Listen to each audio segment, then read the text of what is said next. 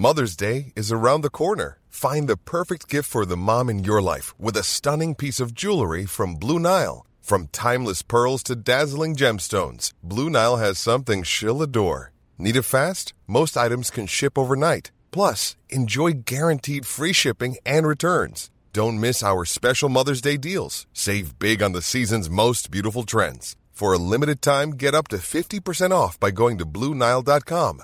That's BlueNile.com. Hola a todos, muy buenas noches y bienvenidos a este nuevo directo de los que cada mes apadrina la Universidad Francisco Marroquín. Universidad creada en el año 1971 en Guatemala, que desde 2018 tiene sede en Madrid, sede en la que pues, de manera muy orgullosa eh, doy, doy, clase desde, desde su apertura, desde el año 2018, y que ofrece estudios tanto de grado como de posgrado para quienes eh, estén interesados en, cursarlos en este, en este centro. Eh, parte de la misión de la Universidad Francisco Marroquín es promover una sociedad de individuos libres y responsables y reflexionar sobre cuáles son los fundamentos de ese tipo de sociedad. Y como parte de esa misión, parte de esa reflexión sobre una sociedad de individuos libres y responsables, estos directos mensuales. En el directo de hoy vamos a hablar sobre Bitcoin y vamos a hablar sobre Bitcoin tanto por la relación que tiene Bitcoin con la libertad, con la economía, por supuesto, pero con, con la libertad y con una sociedad libre, cuanto porque el próximo mes de noviembre, en algo más de dos semanas, el 18 de noviembre, la Universidad Francisco Marroquín organiza un congreso sobre Bitcoin, un congreso sobre Bitcoin en el que participaremos pues todos los ponentes que están invitados a la tertulia de hoy. De hecho, hasta cierto punto la tertulia de hoy la podemos considerar un aperitivo del tipo de conversaciones, de conferencias, de discusiones que podremos escuchar ese 18 de noviembre en la Universidad Francisco Marroquín. Y antes de empezar con la tertulia, eh, pues voy a traer a uno de nuestros invitados de hoy, que además es el principal promotor, organizador de este evento dentro de la universidad, que es Eduardo Blasco. ¿Qué tal, Edu? Buenas noches. Hola, Juan, ¿qué tal? Muy bien, aquí estamos. Eh, para que nos comentes un poco sobre este evento, eh, qué características tiene, cómo va a ser, qué hay que hacer para apuntarse, si hay algún tipo de, de promoción en estos momentos, que la hay, ya lo anticipo, la pero para que nos lo cuente él a la hora de, de, apuntarse ahora, bueno, todo esto. Sí, genial, pues el evento, como comentabas, es el sábado 18 de noviembre, ahí en el campus de la Universidad Francisco Madrid Roquín en Madrid, que está en la calle Arturo Soria. Arturo Soria 245 y apuntarse es tan fácil como, bueno, hay un enlace por ahí, pero solo con buscar en Google eh, eso, Bitcoin Universidad Francisco Marroquín o Bitcoin a prueba, debe aparecer, ¿no? Incluso Bitcoin Rayo no está, no está muy lejos, también aparece sí, por ahí. Eh, o sea, en la caja de descripción del vídeo tenéis un enlace, efectivamente. Perfecto. Tendréis también un enlace en el comentario destacado para quienes no veáis en directo esta tertulia. Pero bueno, en cualquier caso, esta es la página web desde la que os podéis registrar, aquí uh -huh. pinchando en Regístrate, eh, dando los datos. Y, y, bueno, ahora hablaremos un poquito del programa, de los ponentes, pero eh, ¿qué hay que hacer sí. para apuntarse? Bueno, es tan sencillo eso como entrar en la página web, rellenar los datos, nombre, apellido, lo, lo básico y lo mínimo, y eh, decidir el método de pago, que una de las novedades desde ahora mismo es que se puede ya pagar en Bitcoin. Sí. Si bajas, sí, sí, sí. De hecho, la Universidad Francisco Marroquín siempre ha aceptado los pagos sí. de Bitcoin y los alumnos siempre, siempre han podido. Y era una de las demandas que había en Twitter y diciendo, sí, si tenemos la cartera se puede, simplemente eh, un poco las cosas de Palacio van despacio y ahí, y ahí, lo tienes, ¿no? Solo con dar la transferencia o Bitcoin te llegará un correo con, con, nuestra cartera, con la dirección pública, para quien quiera, pues puede, puede ya pagar la inscripción en, o sea, se puede pagar con tarjeta, transferencia o Bitcoin y PayPal. Y, PayPal, sí. y el precio de inscripción son 150 euros, es pero precio, ahora mismo... Sí. Ahora mismo está todavía hasta mañana a por 95 euros, que es el precio anticipado. Y además, y, quienes veáis este directo, ¿no? Sí, eh, para los que están disfrutando del directo, por, por ser seguidores tuyos y, y, verte, pues tienen un código de descuento, el código promocional, que le, lo tienen que incluir ahí, que es rayo 40, y tienen un 40% de descuento. Perfecto. Que, con lo cual quedaría, pues alrededor, sí, sí, lo claro, o mañana. Con, antes de mañana, antes del 31 de octubre, con el código, quedaría pues por debajo de 60 euros o en torno a 60 euros, ¿no? 57 euros, sí. 57. Si cojan el este, que, que, eso solo está estas próximas 24 horas, ¿no? Esta mañana por la noche, que se acabe el código promocional, se, acabe el descuento, eso es. Se puede, durante hoy, las siguientes 24 horas, los puedes acumular los dos y luego, pues entonces ya tendrían el 40% de, de 150. Este código dura una semana. Si no me equivoco, dura una semana. Aunque mi nombre aparezca en el código, ya adelanto que yo de eso voy a ver bastante poco, pero en cualquier caso sirve como, como mm, promoción del, evento bastante necesaria, ¿no? Entonces, bueno, em, nada. Eh, ¿Y quién, quién participa en este? Bueno, pues estarás tú debatiendo con mi tocayo, con Eduardo Garzón, sobre qué es el buen dinero y si Bitcoin lo es o no, ¿no? Es un debate que, que a Eduardo me sorprendió que, tenía ganas de, hacerlo, estuve hablando con él. Y dije, bueno, seguramente estés cansado de debatir con Rayo, ¿no? Pero bueno, yo te lo propongo. no, ya hace, ya hace un tiempo que no debatimos, o sea que no está, no está de más eh, volver a esos debates. En su momento hubo un par de años que debatíamos semanalmente.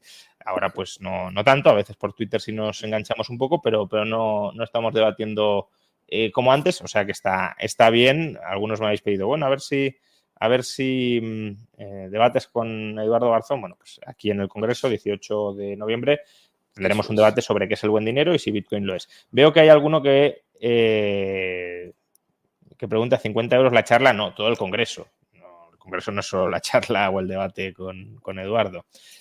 ¿A quién más tendremos? Bueno, el siguiente es George Selgin, ni más ni menos. Estoy muy contento de, de poder traerlo, que, bueno, pues se jubiló en Granada hace poco, hace cosa de un año, y pues viene a hablar también de, Bitcoin, que es una de las mejores personas que puede haber para hablar de teoría monetaria. Bitcoin, eh, Bitcoin. George Selgin es, para quien no lo conozca, pues uno de los teóricos monetarios más, más reconocidos y con más conocimiento, mm, quizá de la teoría monetaria en general, pero sobre todo de la teoría de la banca libre en particular y del sistema o sea, de, juzgar el actual sistema monetario con los ojos o desde la perspectiva de, un teórico de la banca libre. ¿no? Conoce muy bien el funcionamiento del sistema monetario y financiero actual Eso es. y, eh, y, es capaz de criticarlo o de defenderlo cuando merece ser defendido desde esa perspectiva. ¿no? Y, Más, es crítico con Bitcoin, o sea que es interesante, ¿no? Para que no, no todos... Bueno, es crítico a, Sí, pero también es crítico con las malas críticas a Bitcoin. No, sí, sí, que, que las hay muchas. Por ejemplo, no sé si con Eduardo coincidiría mucho, pero bueno, con Eduardo Garzón, eh, que también es crítico con Bitcoin. Eh, viene Alberto Mera de un podcast sobre Bitcoin, hablar sobre cómo el KYC, el New York Customer, empobrece el dinero. Álvaro de María, que, que estará aquí, que va a hablar de cambios en la propiedad y la violencia, que bueno, ahora nos lo adelantará, pero creo que su próximo libro también habla sobre eso yo mismo también estaré ahí hablando de, los efectos red y cómo el dinero puede surgir a pesar de que hay efectos red o incluso efectos red positivos, ¿no? Es decir, no todos los efectos red van en contra del dinero, sino que al ser un bien especial, pues bueno, eso que permite que, puedan hacer un nuevo dinero a pesar de, que haya uno. Viene Lunaticoin, uno de los, de los divulgadores de Bitcoin más, más conocidos y más interesantes. Sé que has estado ahí en el canal, eh, muy bueno, para quien, quien, no lo haya visto lo recomiendo eh, tu charla, tu paso por ahí. Y luego, pues otro debate entre Manuel Polavieja y Gal Sánchez sobre el crédito, sobre si es necesario el crédito para estabilizar el valor. al final, bueno, pues ahora también está aquí Manuel, nos comentará un poco su, su posición respecto al, tema, pero bueno, que, que, va a haber debates, va a haber charlas, no todo el mundo, que hay gente relativamente crítica con Bitcoin, como puede ser el caso de George Selgin. Para quien no conozca a Eduardo Garzón, sí. Para quien no conozca a George Selgin, bueno, pues es una oportunidad excelente para conocerle, que, que estar ahí, se pasará ahí todo el día. También es una oportunidad, pues, para conocer a los ponentes, ¿no? Que viene gente muy interesante y pues te pases el día con ellos allí, que, que la gran mayoría se va a pasar ahí el día. Así que, bueno, tiene charla, tiene llegar a conocer a, a gente interesante, tiene un poco de todo. Genial, pues ya lo sabéis, si queréis vernos, el sábado 18 de noviembre. Estaremos en el campus de la Universidad Francisco Marroquín, Arturo Soria 245, en este congreso de Bitcoin, donde vendrá gente tan interesante como George Selgin o también Eduardo Garzón a la hora de debatir sobre eh, cuestiones monetarias con perspectivas muy opuestas con respecto al público promedio que pueda haber en ese, en ese congreso. ¿no? Eh, genial, pues vamos a presentar al resto de ponentes que vamos a tener hoy. Eh, en primer lugar, una persona que llevaba tiempo queriendo traer al canal, pero que todavía no había venido, no habíamos tenido ocasión de, charlar. Álvaro de María, ¿qué tal? ¿Cómo estamos? Buenas noches. Muy buenas, buenas noches. Un placer estar por aquí, Rayo. Y eh, una persona que ya ha venido varias veces al canal, todas ellas a hablar sobre Bitcoin y siempre de manera muy, muy interesante y, con fundamento, que es Manuel Polavieja. ¿Qué tal? ¿Cómo estamos? Hola, muchas gracias por la invitación. Muchas gracias. Bueno, pues eh, hecha tanto la publicidad sobre el evento como las presentaciones, metámonos en, tarea. Em, ¿Cuál es ahora mismo la situación de Bitcoin? ¿no? Porque en, en noviembre en apenas unos días se cumplirá un año del momento en el que Bitcoin pues, alcanzó un precio más bajo desde 2020 o 2019. Fue el crash de las criptomonedas, aunque ahora me contaréis si Bitcoin hay que meterla en esta categoría o no, pero el crash de las criptomonedas, todo el mundo diciendo que esta burbuja en la que metían a Bitcoin ya había terminado para siempre, que que esto de las cripto pues había sido fruto del dinero barato que había generado la Fed durante muchos años, pero que ya con la subida de tipos de interés todo había reventado y ya iba a desaparecer todo. De hecho, Bitcoin desde máximos de 2021, eh, en, 2022, había caído un 75% en noviembre de 2022. Eh, bueno, algunos ya dijimos, bueno, todo es susceptible de desaparecer, por supuesto, pero también Facebook había caído un 75% desde máximos y el Nasdaq alrededor de un 40-45%, por lo tanto no era tan extraño. Pero desde mínimos de noviembre de 2022 hasta ahora, Bitcoin ya se ha revalorizado más de un 100%, está ahora en un momento que parece dulce en términos de precio. ¿Qué está pasando? qué ha pasado durante los últimos años y en qué situación estamos ahora? Cualquiera, además creo que tendréis distintas perspectivas, o sea que es bueno compartirlas. Pues, Empiezo yo mismo, sí. Bueno, yo creo que la, tanto la caída del, 75% desde máximos como esta subida ahora, que yo creo que en lo que llevamos de año lleva un 100% también de subida porque coincidió, o sea, desde que hizo los mínimos en noviembre del año pasado hasta, hasta que empezó el año tampoco subió mucho, con lo cual es muy parecido. Eh, yo creo que no es más que la historia repetida de lo que ha hecho Bitcoin prácticamente desde su desde que se desde que salió a y tuvo un primer precio en cualquier mercado secundario, pues subidas espectaculares y bajadas también espectaculares, ¿no? Es un activo muy volátil y, lo que está pasando ahora, pues yo creo que sigue siendo eh, una demostración de, esa volatilidad. Em, hay una cosa que sucede... pero, Manuel, eh, sobre la volatilidad, ¿se ha reducido ¿no? significativamente durante el último año?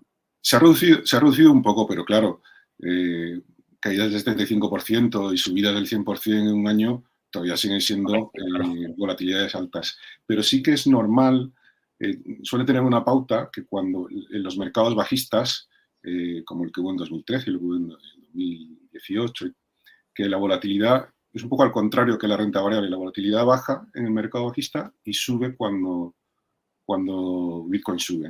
Eh, estamos acostumbrados un poco al revés. La bolsa parece que cuando hay miedo, cuando baja mucho es cuando la volatilidad es más alta y, de hecho es así. Pero con Bitcoin el, comportamiento es un poco a la inversa. La volatilidad suele bajar cerca, suele estar eh, la, poca historia que tenemos, ¿no? Suele ser más baja a los comienzos de, de los mercados alcistas. Después de que ha corregido mucho, la volatilidad suele ser más baja. Y cada vez, en cada ciclo alcista, ha ido siendo más baja y en este más, pero claro, estamos hablando de volatilidades relativamente bajas, pero dentro de que la volatilidad sigue siendo muy grande. Eh, solo hay que ver eso, que, en, menos de un año ha subido un 100%. O sea, es volátil para lo bueno y volátil para lo malo, ¿no? Eh, ahí hay una cosa que también llama la atención, esto lo, comentaba quien para mí es uno de los mejores especuladores, y lo digo a propósito, especuladores con todo el orgullo de todos los tiempos, que es Stanley Druckenmiller, que fue, el que fue la mano que estuvo detrás de la, de la salida de la libra del sistema europeo en los, a principios de los 90, era el que trabajaba para Soros, que más o menos por 2020 se interesó por Bitcoin y quiso comprar. Claro, este para él, aunque sea una cantidad pequeña, pues ya va con cantidades grandes y dijo que que, era imposible, que tenía tan poca liquidez que, la, cantidad que, ella quería, que, él quería comprar, pues que no pudo, entonces se dio por vencido, compró unas pocas, luego acabó subiendo y, las vendió. Pues estos días ha visto un poco lo mismo. Eh, es, un activo que tiene muy poca profundidad de mercado y a nada que entran compras o entran ventas, eh, se mueve, se desplaza muchísimo el precio, ¿no? porque tiene poco, tiene poco fondo en el mercado, por lo menos de momento. Em, Álvaro, em, estaban comentando en el chat, y creo que es importante también aportar esa perspectiva o contextualizarlo así, eh, que solo el necio confunde valor y precio y también que eh, no entienden por qué eh, nos referimos a Bitcoin como un activo si no tiene ningún flujo, entonces, ¿para qué sirve? Em, al fin y al cabo, podríamos decir que si Bitcoin tiene algún tipo de valor fundamental, el mercado podría estar ahora mismo reconociéndolo después de que se haya revalorizado, ¿no? Pero, ¿cuál es el valor de Bitcoin? ¿Para qué sirve Bitcoin y por qué puede tener sentido que el mercado, es decir, los inversores, los individuos, cuando entran al mercado, le otorguen algún tipo de, de valor y de demanda por la que están dispuestos a pagar?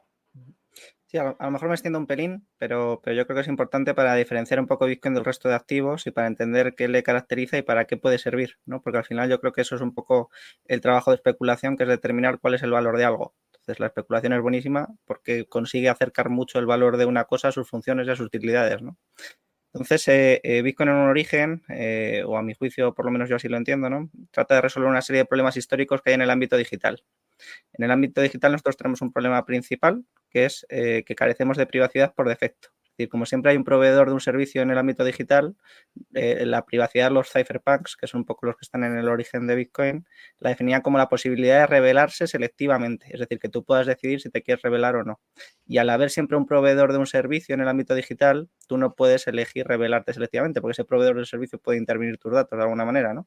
Tú puedes tener una cuenta de correo en Gmail, pero si un juez le pide a Google que le diga que has dicho en tal correo, pues, pues va a ceder los, esos datos. No tienes esa posibilidad de revelarte selectivamente. Entonces, por un lado teníamos ese problema que es el problema como del tercero de confianza, Y por otro lado tenemos el problema del doble gasto, ¿no? Es decir, en el mundo digital todos son conjuntos de datos. Entonces, hacer algo escaso en el ámbito digital es muy problemático.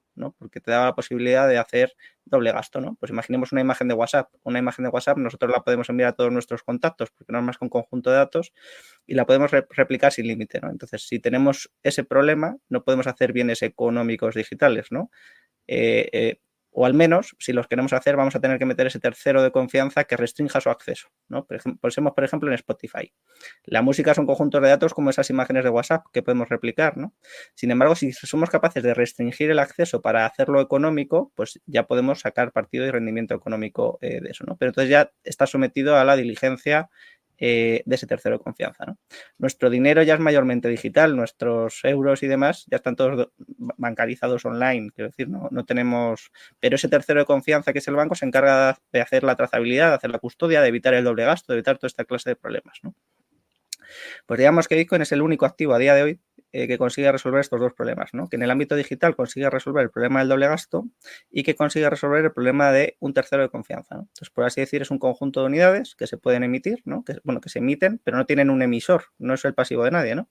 Eh, de alguna manera se ha, construido un sistema de incentivos eh, que es el que permite la generación de los Bitcoin pero sin que nadie tenga el control total. ¿no? Hay, hay, una serie de incentivos que son los que han permitido desarrollar las propiedades de Bitcoin y eso también es muy importante porque eh, las propiedades de Bitcoin no son propiedades del código. Esto lo, comenta muy bien Miguel Vidal. Las propiedades de Bitcoin son propiedades emergentes del sistema de incentivos que ha construido Bitcoin. Y por eso no es replicable, ¿no? Aunque Bitcoin es de software libre, cualquiera y la, han sacado, vamos, han sacado un montón de criptomonedas basándose en el código de Bitcoin, pero no tienen las propiedades de Bitcoin, ¿no? Porque esas propiedades emergen del grado ya de descentralización, de capacidad eh, de minería y de otro tipo de aspectos que garantizan esa inmutabilidad, por ejemplo. ¿no? Entonces, eh, ¿qué es Bitcoin de alguna manera? Pues deberíamos diferenciar este Bitcoin con B, que es el que solemos hablar, del Bitcoin con B minúscula, ¿no? Eh, por un lado tendríamos un activo que es un activo real. Es muy difícil de entenderlo porque, claro, como no tiene un tercero que lo emita, no es el pasivo de nadie, de repente nos encontramos con un activo digital, pero que es un activo real, que su valor depende de sus propiedades, no depende eh, de lo que una empresa haga con él. ¿no? Entonces, de esa manera se asemeja mucho al oro, pero un poco más en el ámbito digital. Y por el otro lado tendríamos un sistema global, que es ese Bitcoin con mayúsculas, que nos permitiría poseer y transmitir este Bitcoin con minúsculas eh, sin censura, eh, completamente accesible, sin que nadie lo pueda evitar, y que de alguna manera pues cambia la manera en la que nosotros tenemos la propiedad sobre un activo. Porque hasta ahora todos los activos pues los hemos tenido eh, bueno, recientemente más vinculados al Estado directamente, ¿no? que es el que reconocía un poco estos derechos de propiedad y hacía justicia entre los súbditos. Pero, pero el resto, todas las propiedades son embargables, todas, las propiedades son confiscables, están trazadas, eh, son muy vulnerables a la, censura y a otro tipo de cuestiones. Entonces, por así decir, como Bitcoin lo que hace es hacer depender la propiedad del conocimiento, porque eh, tú no custodias tu Bitcoin propiamente dicho, tú lo que, lo que simplemente haces es eh, generar una semilla, unas palabras, que son las que te permiten acceder a, los Bitcoin, ¿no? De alguna manera. Y de esta manera tú lo que tienes es que el, control de la propiedad de un activo real depende del conocimiento, depende de, esas palabras.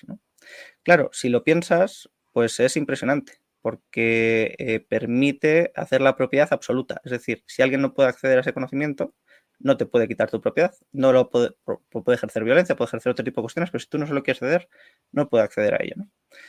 Y es un sistema global. Entonces, a mí me gusta mucho más ver Bitcoin no solo como una alternativa monetaria, ¿no? sino como, como, un sistema global de derechos de propiedad absolutos que nos permiten intercambiar ese activo real. ¿no? Como si hubiese un sistema global de transferencia de oro eh, físico, por así decir. Entonces, claro, eh, cuando vemos esto, pues vemos eh, una serie de utilidades, ¿no? Porque por las propiedades de Bitcoin, pues yo creo que hay una primera utilidad inicial que es muy interesante, que es la de poder tener un patrimonio eh, una parte del patrimonio secreto, completamente portátil, inconfiscable, como se ha tenido históricamente las joyas, por ejemplo, ¿no? O como se ha tenido obras de arte, o como se ha tenido muelas de oro, o como se ha tenido antigüedades o cosas de ese estilo, que en cualquier momento que tú lo necesites puedes salir eh, con ello, ¿no? Pero de una forma muchísimo más eficaz, porque solo tienes que encargarte de transportar una serie de palabras. Entonces, eh, claro, pensemos, por ejemplo, en cómo habría cambiado Bitcoin en el siglo XX, ¿no? Eh, eh, si todos los judíos que estaban en la Alemania de Auschwitz, pues con que hubiesen hecho un sistema más o menos de custodia eficaz en las familias, pues con que un miembro hubiese sobrevivido, podría haber recuperado todo su patrimonio en otro país. Entonces, a, mí me parece que puede tener un nivel de impacto histórico esa primera función eh, enorme. ¿no? Una segunda utilidad, a mi juicio, es la de poder aparcar riqueza. ¿no? Yo eh, mm, no veo tanto Bitcoin como una alternativa monetaria, como un activo con, eh, como una competencia con los activos que utilizamos para depositar valor a largo plazo. Mm, yo no lo llamaría reserva de valor, porque la reserva de valor tiene una connotación de estabilidad, ¿no? Y Bitcoin eh, yo creo que es inherentemente volátil, que eso lo podemos comentar después pero sí para depositar valor. Cuando nosotros queremos transportar valor en el tiempo, pues tenemos una serie de activos que utilizamos para eso, ¿no? Pues utilizamos acciones de empresas consolidadas, deuda pública, eh, bienes inmuebles, arte. Nosotros no sabemos cuánto va a valer un cuadro en el futuro, ¿no? Pero es una manera en la que atesoramos riqueza. Tampoco sabemos cuánto va a valer un bien inmueble en el futuro, pero lo atesoramos de alguna manera para poder tener esa riqueza. Y en ese sentido, un poco partiendo de un artículo de Coase, eh, La naturaleza de la empresa de 1937, que dice, define ahí un poco el tema de los costes de transacción, pues eh, si lo analizamos desde esa perspectiva, Bitcoin reduce enormemente los costes de transportar riqueza en el tiempo, porque reduce mucho los costes de atesoramiento, eh, custodia, no hay deterioro, ¿no? porque al final pues estás almacenando unas palabras, ¿no? no estás almacenando otro tipo de cosas.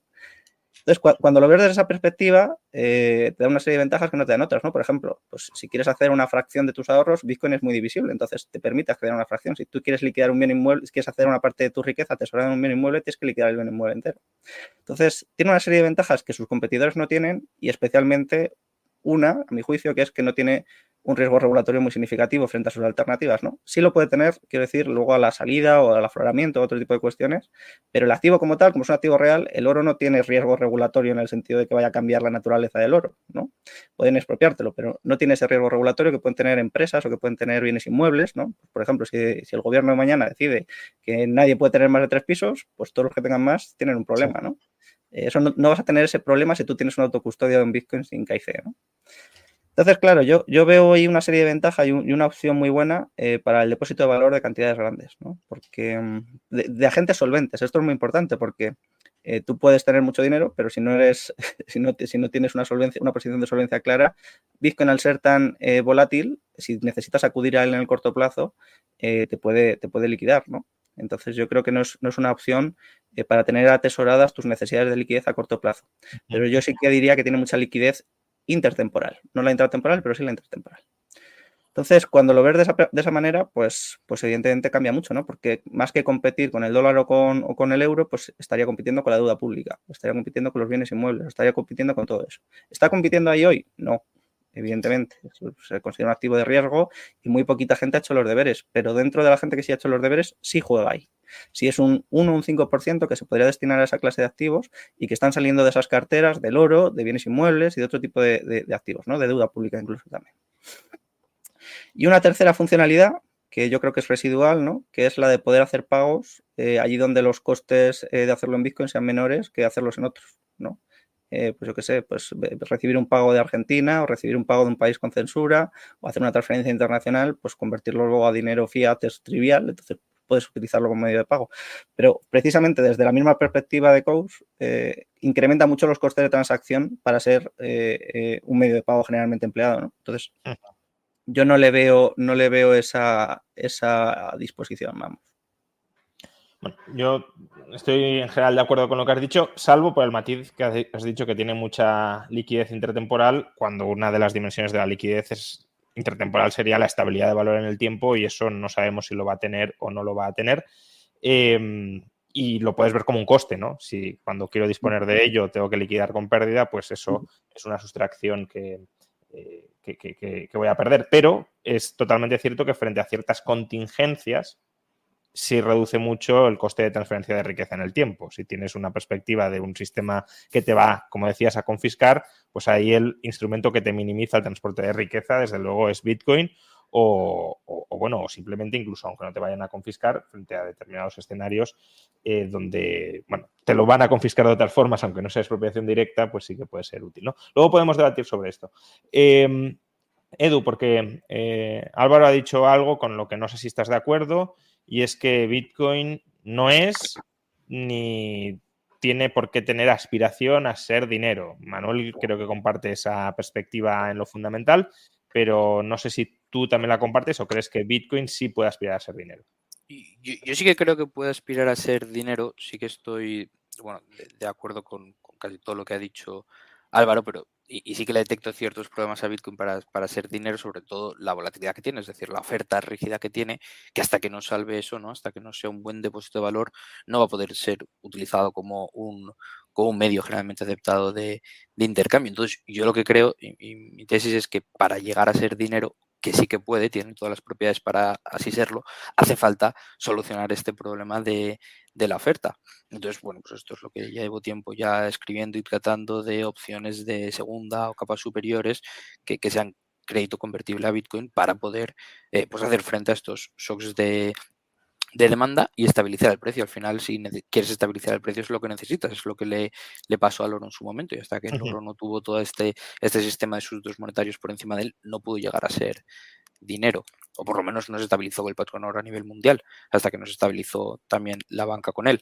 Entonces, es lo que yo digo de Bitcoin tiene las propiedades para, para ser dinero, lo que necesita es, es, esto. Entonces, sí que creo que puede ser, sí que es verdad que creo que primero tiene que aspirar a ser un buen depósito de valor, que para ello lo que le falta es eso, es que cuando lo desatesores, pues no perder valor con él, que, que mantenga su valor estable. Hay mucha gente que dice, no, pero es la volatilidad es a la alza, eh, a Bitcoin le, favorece. Bueno, a ver, eh, será un buen, una buena inversión, pero un buen dinero, ¿no? Tú como dinero lo que quieres es que su valor sea estable a lo largo del tiempo, no que su valor aumente. O sea, yo, si me dicen, oye, te plantas ya con el valor que tiene y no cambia más de aquí en adelante, pues me, planto con el valor que tenga, sea lo que sea, porque yo, Bitcoin, por, por lo menos yo lo compro pensando en Bitcoin no como una inversión, por eso yo nunca digo invierto en Bitcoin, siempre digo compro Bitcoin, porque yo mi objetivo es que, que pueda llegar a ser dinero, entonces lo que quiero es que su valor sea estable. Y entonces yo creo que cuando su valor sea estable, pues ya como sí que tiene las propiedades adecuadas para ser un buen medio de intercambio, lo, lo podría ser poco a poco. Eh, pero para ello, que es lo que digo siempre que hace falta, pues estos sustitutos monetarios para... Pues, pero, pero estamos de acuerdo entonces en que, en, que, aunque pueda llegar a ser dinero, luego podemos hablar sobre ello, ¿no? En cuanto sí, yo sí que creo que yo sí que creo que puede llegar a ser a ser dinero, vamos, o sea, era el objetivo. Pero entonces estamos de acuerdo en que hoy por hoy no es dinero, no actúa como, o sí, o en determinados círculos sí puede estar. Sí, justo, iba, a decir eso, es un poco complicado, ¿no? Lo de definir qué, es dinero. Yo, yo, yo para, para mí no es dinero, ¿no? Pero sí que hay gente que a lo mejor alguien me dice, no, pero es que mira, esta persona cobra en Bitcoin y hace todos sus pagos en Bitcoin. Pues entonces es un poco, es un poco difícil. Eh, a, mí me ha gustado utilizar la, el, el principio que utilizaba el el, juez, Holmes, Wendy Holmes, para decir de eh, lo sé cuando lo veo, ¿no? O sea, el, dinero al final, cuando es dinero y cuando no, pues un poco lo sé cuando lo veo. Yo veo Bitcoin y no veo que la comunidad de gente que opere completamente en Bitcoin, que esté bitcoinizada enteramente, sea lo suficientemente grande para decir que sí, ¿no? Pues sí que es verdad que pues para algunos círculos sí que pero, puede pero, dentro, pero la cuestión es dentro, o la cuestión que planteo, eh, dentro de esa comunidad de Bitcoin, ¿están utilizando Bitcoin como dinero o como otra cosa? Porque si dijeras, mira, tenemos un círculo de 500 personas, que no es muy grande, pero entre nosotros utilizamos Bitcoin como unidad de cuenta, como medio de intercambio y de alguna manera, pues como que nos, bueno, como un área monetaria dentro del contexto internacional. Pero mi sensación, probablemente por ignorancia, pero no lo sé, es que ni siquiera se utiliza como dinero entre los bitcoiners, salvo alguna ocasión especial, pero, pero que no es la unidad de cuenta en la que llevan su contabilidad y no es la moneda que utilizan para hacer intercambios entre ellos. No, mi sensación es la misma y es lo que digo, Bitcoin no va a ser dinero hasta que no se estabilice el precio. Vamos, es que para, que algo sea eh, mi intercambio, primero tiene que ser un buen depósito de valor y, para eso, bueno, pues aún le queda, tiene que estabilizar su precio y, bueno, pues ahí está la manera de cómo llegaremos a estabilizar su precio, esperando con el tiempo o necesitamos sustitutos monetarios que sirvan para eso. Luego hablamos sobre esto. Em, dos cuestiones que han llegado al, chat y que están bastante vinculadas con esto. Una para Manuel, porque además sé que ese tema le gusta, y otra para Álvaro, que a lo mejor también le gusta el anterior, pero eh, la segunda creo que es eh, especialmente pertinente para él. Eh, la primera, bueno, son dos cuestiones sobre alternativas a Bitcoin, ¿no? Y por qué Bitcoin y no otras cosas. Entonces, por ejemplo, uno de los comentarios que ha llegado, y esto lo dirijo a ti, Manuel, es que en realidad la visión que tenía Satoshi de Bitcoin no es Bitcoin, sino Bitcoin Cash, y que realmente lo que podría ser utilizado como dinero no es Bitcoin, sino Bitcoin Cash. Y para Álvaro, por si la quieres ir pensando también, em, ¿por qué utilizar Bitcoin? ¿no? Has, señalado que la gran ventaja de Bitcoin era, o una de las grandes ventajas es la privacidad en, la red, eh, o el anonimato, pseudoanonimato en la red, y claro, preguntan, ¿y por qué Bitcoin y no Monero? Em, Empezamos por Manuel. Bueno, a ver, sobre la visión de Satoshi, lo que él, para que él, cómo diseñó Bitcoin y, todos los comentarios que hizo, porque al principio él estaba activo en los foros y demás.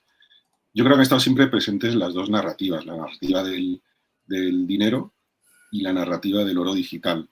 Oro digital entendido como, como es hoy el oro, que es más, es un activo de inversión, no, no es dinero, no es en el sentido de medio generalmente aceptado, el oro pues no, no lo es ahora mismo en ningún sitio. Eh, esas dos narrativas han estado, han estado siempre presentes y de hecho él comparaba eh, Bitcoin con, con, los metales preciosos. Entonces, mm, eh, decidir que, bueno, la verdad es que hay cosas que, como llamó a la, a la, criatura Bitcoin, siendo coin moneda, pues podría decir, no, pues quería que fuese dinero. Pero de todas maneras, lo que, al final lo que importa es lo que el mercado lo que el mercado al final decida y cómo y qué utilidad le encuentre al, a, la cosa en cuestión, ¿no? En este caso. Esa, de hecho, perdona Manuel, pero puede ser, los austríacos solemos decir, el dinero emerge descentralizadamente y nadie lo puede planificar. O sea, que aunque Satoshi a lo mejor hubiese querido que Bitcoin fuera una cosa, al final el mercado, por propiedades emergentes del activo, decide que es otra y lo utiliza como otra manera distinta a la originalmente planificada. Exactamente, al final, y eso pasa con, con muchísimos inventos, ¿no? que al final luego pues, acaban usando de otra manera totalmente distinta a lo que el inventor eh, pudo a lo mejor eh, imaginar. ¿no? Pero, pero si observamos el mercado, bueno, la, comparación con Bitcoin Cash, eh, yo creo que es, es clarísimo. ¿no? En, en, 2017 se divide Bitcoin y Bitcoin Cash en, en, dos redes distintas. Bitcoin Cash se supone que es para hacer pagos pero luego resulta que Bitcoin Cash eh, gestiona muchísimas menos transacciones que Bitcoin, lo cual es, es eh, bastante ridículo, ¿no? Si se supone que Bitcoin Cash va a dar la funcionalidad de hacer pagos más rápidos, etcétera, em, pues debería haber allí más transacciones, independientemente de que a lo mejor Bitcoin Cash valga menos, pero bueno, olvidémonos del precio de Bitcoin Cash y, y pensemos en su utilidad, si sirve o no sirve para lo que se supone que los defensores o los promotores de Bitcoin Cash eh, dicen y el mercado no lo está utilizando para eso. Luego, aparte ya también hay otra serie de cuestiones como que Bitcoin Cash eh, tampoco escala. Eh, esto es el famoso debate del tamaño de los bloques, que es un poco técnico, pero al final de lo que se trata con Bitcoin, Bitcoin porque tiene un bloque pequeño y porque los bitcoiners dicen que tiene que tener un bloque pequeño, porque si hay pocas transacciones, todo el mundo las puede verificar y eso es lo importante. Si todo el mundo puede verificar todo lo que ha pasado y toda la historia de Bitcoin, es cuando es un activo descentralizado y que no puede controlar a nadie. Pero si resulta que hay muchas transacciones a verificar, al final solo van a poder verificar tres o cuatro entidades, llamémoslo Visa, llamémoslo banco y volvemos otra vez a la situación original de, es decir, que Bitcoin Cash tendría a una mayor centralización de la red.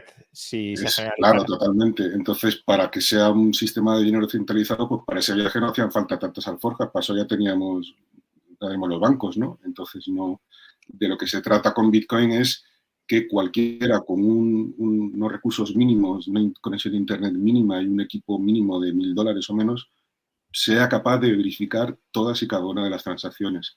Es, eh, es por así decirlo, algo muy de fuerza, de fuerza bruta, ¿no? Cómo funciona Bitcoin, pero realmente es que es así, o sea, eh, la manera en que tiene Bitcoin de asegurarse de que nadie hace trampas es que todo el mundo lo pueda verificar todo y con, y con un coste muy, muy bajo. esa es para mí la diferencia entre Bitcoin, Bitcoin Cash y otras muchas alternativas que puede haber ahí, por ahí que, que no permiten que cualquiera yo sé, un ciudadano medio de Brasil, por ejemplo, pues pueda verificar todas las transacciones si es lo que quiere hacer, ¿no? Tú lo puedes delegar, pero, pero que si tú quieres, y yo quiero ver si estas Bitcoin que he comprado son mías de verdad, yo puedo verificarlo eh, hasta al 100%, ¿no? Entonces, eso Bitcoin lo permite y pocos, pocas otras alternativas pretenden competir con eso, curiosamente. Es curioso, pero pocas. O sea, que, al final sería una cuestión de lo que mencionaba antes Álvaro refiriéndose a Miguel Vidal de las propiedades emergentes de, la red, ¿no? Es decir, que em, al final va a ser muy complicado que Bitcoin Cash compita con Bitcoin porque el tipo de red que tendría, primero por, por, cómo ya se ha desarrollado la propia Bitcoin y la red que ya tiene establecida, eh, pero además el tipo de red que podría desarrollar Bitcoin Cash sería muy distinta y muy contraria a muchos de los objetivos de los partícipes en, la red de Bitcoin. ¿no? no sé, Álvaro, si quieres añadir algo sobre esto y luego pasamos a Monero. Sí, e, es, muy importante porque, claro, eh, dentro de este sistema de incentivos del que emergen las propiedades de Bitcoin, es fundamental lo que ha comentado Manuel del tamaño del bloque, eh, porque se incide muy poco en esto, eh, porque, pero es, es, lo central. Por así decir, Bitcoin es como, hay una serie de personas que estuviesen haciendo un puzzle y hay otras que pueden eh, eh, eh, comprobar si lo está haciendo bien o mal. ¿no? Por un lado estarían los mineros que no hacen nada más que encontrar un numerito, ¿no? Por así decir, rellenan bloques y, encuentran un numerito y con eso llevan una recompensa. Son los que hacen el puzzle este de las piezas y por otro lado estarían los nodos, que son los que verifican. Claro, cuantos más gente, cuanta más gente hay mirando, más gente se asegura de que no se está haciendo trampas. ¿no? En Bitcoin hay una cantidad de nodos brutal, no sé el número, pero hemos escuchado unos 300 y pico mil nodos aproximadamente. ¿no? Entonces, si hay 300 y pico mil personas mirando si alguien está haciendo bien un puzzle o no, pues nos aseguramos bastante bien de que si dice que lo ha hecho bien, eh, es correcto. ¿no? Sin embargo, si hay cuatro personas, la posibilidad de hacer trampas se incrementa muy significativamente. disculpa que te corte aquí. Si, si una cantidad suficiente de los verificadores quisiera, quisiera hacer trampas, ¿qué sucedería? Pues nada, ellos hacen, eh, eh, hacen una inversión muy grande en equipos de, minería, también en energía, y si, si tratan de hacer, porque los, verificadores son distintos de los, de los mineros. Sí, de, los mineros. Yo hablo de los verificadores, es decir, si, de los nodos. si los que están mirando dicen, oye, mira, vamos a hacer aquí la vista gorda y 150.000, 200.000 de los 300.000 que has mencionado. Decimos, bueno, aquí se ha hecho una trampa, pero no vamos a decir nada porque a lo mejor nos, nos beneficia o lo que sea. ¿Qué sucedería ahí? ¿Se dividiría la red de Bitcoin? Claro, sería un fork, ya ha pasado, o sea que no hay ningún tipo de, ningún tipo de problema. ¿no? Y, una cosa muy importante a destacar aquí es que Bitcoin es un sistema eh, que lleva más de 10 años sin una sola denegación de servicio. Es decir, imaginaos lo difícil que es para una empresa, ¿no? Eh, pues para Amazon Web Services, para Google, para todo este tipo, para los bancos, ¿no? Eh, eh, no tener una sola denegación de servicio a sus clientes, ¿no? Pues Bitcoin es un sistema global que no tiene una denegación de servicio en más de 10 años y no tiene personal. o sea, decir, ¿cómo ha construido ese sistema de incentivos también para que sea invulnerable a cualquier tipo de ataque? Manuel creo que sobre esto quiere decir algo y queda pendiente lo de Monero, por cierto. Sí, a ver, yo creo que hay, sobre todo más que los nodos, que es un concepto un poco técnico, lo, lo importante de los verificadores es que son los propietarios de Bitcoin. Al final, quienes velan porque se cumplan las reglas son los propietarios de Bitcoin que en un momento dado a lo mejor pueden tener un nodo o no, pero en un momento lo pueden poner en marcha para, para verificar y para proteger su propiedad. Eh, es decir, si de repente eh, alguien empieza a hacer trampas, los que están interesados en que esas trampas automáticamente echarlas de, la red, o sea, esos bloques de transacciones inválidos echarlos de la red, son los propietarios de Bitcoin porque va contra el valor de su, de su propiedad. Es, es, muy importante. mercado. Eso, eso es que, por eso es muy importante este sistema de incentivos, porque nadie te paga por tener un nodo. ¿no? O sea, tú tienes un nodo por interés económico propio. ¿Dónde tienes interés económico propio? Allí donde tienes depositado una cantidad de riqueza significativa. Para los medios de pago no tienes una cantidad, nadie tiene mucho dinero en la cartera para pagar un café, tienes poquito dinero. Entonces, te vas a gastar dinero en un nodo, vas a invertir todo ese tiempo en estudiar, en aprenderlo y demás. Por eso la funcionalidad, ¿no? Y retomando un poco también la parte anterior de, Eduardo y lo conecté un poco con Monero. Claro, eh, eh, ¿será dinero o no dinero? Yo creo que la precomprensión que tenemos del dinero está muy influenciada por lo que fue el oro en su momento, ¿no? Que es estas tres funciones. Eh, y que el fiat, por ejemplo, pues una de ellas no la cumple, ¿no? El depósito de valor en fiat, pues yo creo que casi nadie atesora su riqueza en fiat. Y precisamente por esa función que ha dejado de hacer el dinero de alguna manera se han sobredimensionado muchísimo los mercados financieros, ¿no? Ahora para transportar valor en el tiempo, pues tenemos los mercados de deuda pública, las acciones, eh, bienes inmuebles infladísimos. tenemos un problema muy serio para ser capaces de transportar valor en el tiempo de forma sencilla. Y es ahí donde yo creo que Bitcoin ha aportado una solución muy óptima, ¿no? Y donde el papel de los incentivos se alinea muy bien, porque efectivamente si yo con muy poco coste económico puedo convertirme en un nodo en cualquier momento, puedo proteger mi riqueza de forma muy segura, puedo tener una protección de mi riqueza minimizada, ¿no? No dependo de terceros para proteger mi, riqueza, ¿no? Sin embargo, por ejemplo, con, Monero pues es muy complicado, porque Bitcoin una de las ventajas que tiene es que acaba con el riesgo de dilución. Es decir, si, si hay, una, hay un pastel, por así decir, que es 21 millones de unidades, pues tú, la parte que tengas de ese pastel es la que tienes y no, no te van a poder crear más pasteles. ¿no? Tienes una parte del total que no se puede diluir. Eh, eh, ¿Cuánto dinero puede emitir un banco central? Borradas. ¿Cuánta, ¿Cuánta, oferta se puede crear de, viviendas? Burradas. ¿no? que no se cree por, motivos políticos es otro motivo. Pero la parte sobre el total, eh, Bitcoin es el único activo que acaba con ese riesgo de dilución. Hasta el oro tiene un incremento de la inflación, o sea, un incremento de la oferta del 1,6 un 2%, ¿no? Que para atesorar riqueza a largo plazo es muy significativo, es un 20% en 10 años, es, muchísimo. ¿no? es el único activo que acaba con ese riesgo eh, de dilución. ¿Monero acaba con ese riesgo de dilución? Entonces, ¿por qué voy a tener yo interés económico en tener un nodo, en verificar lo que se puede hacer o en, depositar ahí una cantidad significativa de riqueza? Por eso yo creo que es muy importante abordarlo de esa manera para entender cómo lo que es Bitcoin se ha definido muy bien en función de sus propiedades. O sea que mm, Monero a lo mejor como instrumento tiene un mayor grado de privacidad, pero no te garantiza la persistencia del valor en el tiempo. Eso es. Monero, la, propuesta de Monero es interesante porque como, bueno, no sé si saben los oyentes, Bitcoin no es anónimo, eh, es seudónimo, las transacciones se pueden rastrear y, es relativamente fácil al final llegar, no ser gente que tenga muchísimo cuidado, eh, pero es relativamente fácil llegar a, identificar de quién es una transacción. En eso Monero, eh, bueno, tiene un, va un punto más allá, es más, es más anónimo, eh, pero eso tiene una, una consecuencia y es que es más difícil, lo que hablábamos antes, verificar todas las transacciones porque al, ser transacciones, eh, por así decirlo, con cajas negras, es más difícil verificar la oferta y es más difícil detectar un fallo en el, pues por, que eso siempre puede pasar, de que alguien a lo mejor incrementa o hace un doble gasto o, aprovecha alguna vulnerabilidad. Si lo hace discretamente, a lo mejor pues, podría pasar desapercibido durante bastante tiempo, precisamente porque al, ser totalmente anónimo es más difícil de auditar, por así decirlo.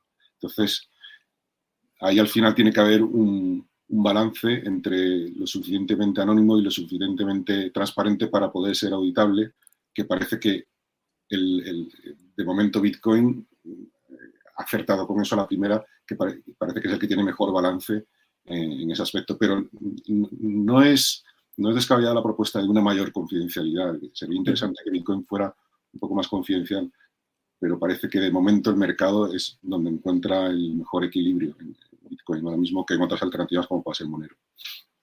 Y si, si puedo decir algo que, que Monero tiene, tiene el mismo problema que cualquier otra moneda que no sea Bitcoin, que es que Bitcoin fue la primera. Y esa ventaja sobre el resto es significativa, porque ahora cualquier otra moneda que se quiera posicionar al mercado va a tener agente detrás, van a necesitar su campaña de publicidad, su marketing, su todo. Entonces, no, es como Bitcoin que sí que te da la sensación, bueno, porque sí que es así de eh, eres usuario de la red, no eres, no tienes que ser un administrador o, o no eres un cliente de, una empresa, como puede pasar con otras monedas, que al final lo que compras son acciones, sino que, eh, eh, eres uno más quien, quien, bueno, que creó Bitcoin, cerró la llave, o sea, cerró con llave y la tiró, ya no está, ya no está ahí metido, no está ahí diciendo lo que hay que hacer ni, ni lo que no, no está cambiando el, programa, mientras que las otras monedas que vienen así, y si no necesitan un equipo de marketing para publicitar su moneda, que, a mucha gente sí que nos da confianza el, pensar que, este proyecto pues ya se ha dejado solo, ya ya va tirando solo y que no tiene no tiene un equipo detrás en quien tengas que confiar. Pero, Eduardo, em, e, es, decir, si, Monero fuera eh, significativamente mejor que Bitcoin, em, el hecho de que fuera la primera no impediría que, Monero se terminara desarrollando como moneda. O en caso contrario, deberíamos decir que Bitcoin nunca sea dinero porque el dólar ya estaba antes que Bitcoin. Sí, sí, pero que eso es una de las cosas que tiene que, con las que va a tener que enfrentarse eh, sí, sí, un obstáculo más. Criptomoneda. Sí, sí, sí, no estoy diciendo que es el motivo decisivo, pero sí que es un, obstáculo más para, para Monero o para cualquier otra em, criptomoneda que no sea. Dos, cuestiones más para ti, Eduardo. Eh, en parte voy guiando la conversación pues por temas de actualidad, pero algunas cuestiones que van saliendo en el chat que creo que al final van conectando bastante bien, ¿no? El diálogo. Entonces, em, dos cuestiones que se han comentado en el chat y que creo que además ligan con, con esta cuestión de si Bitcoin es dinero, de si puede serlo, de si no. La primera es Lightning Network, si funciona, si no funciona, cuán bien funciona, qué peligros tiene. Eh, hay algunos que dicen que es un que es terrible, que es una estafa, lo es. No. Hey, I'm Ryan Reynolds. At Mint Mobile, we like to do the opposite of what Big Wireless does. They charge you a lot. we charge you a little. So naturally, when they announced they'd be raising their prices due to inflation, we decided to deflate our prices due to not hating you. That's right. We're cutting the price of Mint Unlimited from $30 a month to just $15 a month. Give it a try at mintmobile.com slash switch. $45 upfront for three months plus taxes and fees. Promote for new customers for limited time. Unlimited more than 40 gigabytes per month. Slows. Full terms at mintmobile.com. Hey, it's Danny Pellegrino from Everything Iconic. Ready to upgrade your style game without blowing your budget? Check out Quince. They've got all the good stuff shirts and polos, activewear, and fine leather goods, all at 50 to 80% less than other high end brands. And the best part? They're all about safe, ethical, and responsible manufacturing. Get that luxury vibe without the luxury price tag. Hit up quince.com slash upgrade for free shipping and 365 day returns on your next order. That's quince.com slash upgrade. A lot can happen in three years, like a chatbot may be your new best friend. But what won't change? Needing health insurance. United Healthcare Tri Term Medical Plans, underwritten by Golden Rule Insurance Company, offer flexible, budget friendly coverage that lasts nearly three years in some states. Learn more at uh1.com. Lo es, sirve, no sirve, se utiliza, no se utiliza, es el futuro de Bitcoin como medio de pago, no lo es. Y luego, eh, si puedes hablarnos también, y los demás, si lo queréis, eh, pues también podéis entrar, obviamente. El caso del Salvador, ¿no? Porque, bueno, estamos diciendo que Bitcoin no será, no, es dinero o no será dinero, pero en Bitcoin es moneda de curso legal, de hecho. Entonces, mm, realmente, ¿cuál está siendo la experiencia del Salvador con respecto a Bitcoin? Allí donde tiene incluso el Estado detrás, ¿se ha convertido en dinero? ¿No? Bueno, coméntanos, Edu. Eh, sí, eh, lo, primero que comentabas era lo del Lightning. Sí, sí. yo, el Lightning, bueno, desde, la teoría yo creo que, funciona bastante bien, desde mi práctica con, su uso también. No sé, la gente, me, gustaría saber las críticas que, hay de por qué no funciona, si es una estafa o qué, pero bueno, la manera en la que funciona es que la, la gente va abriendo, puede abrir conexiones entre ellos, se van enviando Bitcoin, bueno, abren un canal de hasta tanto Bitcoin, hasta tantos Bitcoins, pueden hacer intercambios rápidamente con esto y una de las ventajas que tiene es que esta sí que da una privacidad total. De hecho, hay gente que utiliza el Lightning Network para, para borrar su nombre, ¿no? Para borrar el rastro, el KYC que pueden haber hecho si lo han comprado desde un exchange y eso. O sea que, Por ejemplo, aquí una, de, las ventajas que, que llega, que no sé, es una estafa. Propiedad de Visa en la práctica y lleno de puertas traseras será la muerte de Bitcoin. ¿Tiene algún fundamento? ¿No lo tiene? yo no lo había escuchado esto en mi vida, que era propiedad de Visa. Si, sí, de hecho hay un, hay un white paper donde, donde se explica, es, es simplemente y lo de las sobre... traseras, porque eso sí sería más delicado, ¿no? Si de alguna manera pueden entrar y confiscarte eh, los bitcoins que todavía no se han consolidado dentro de, de la red principal.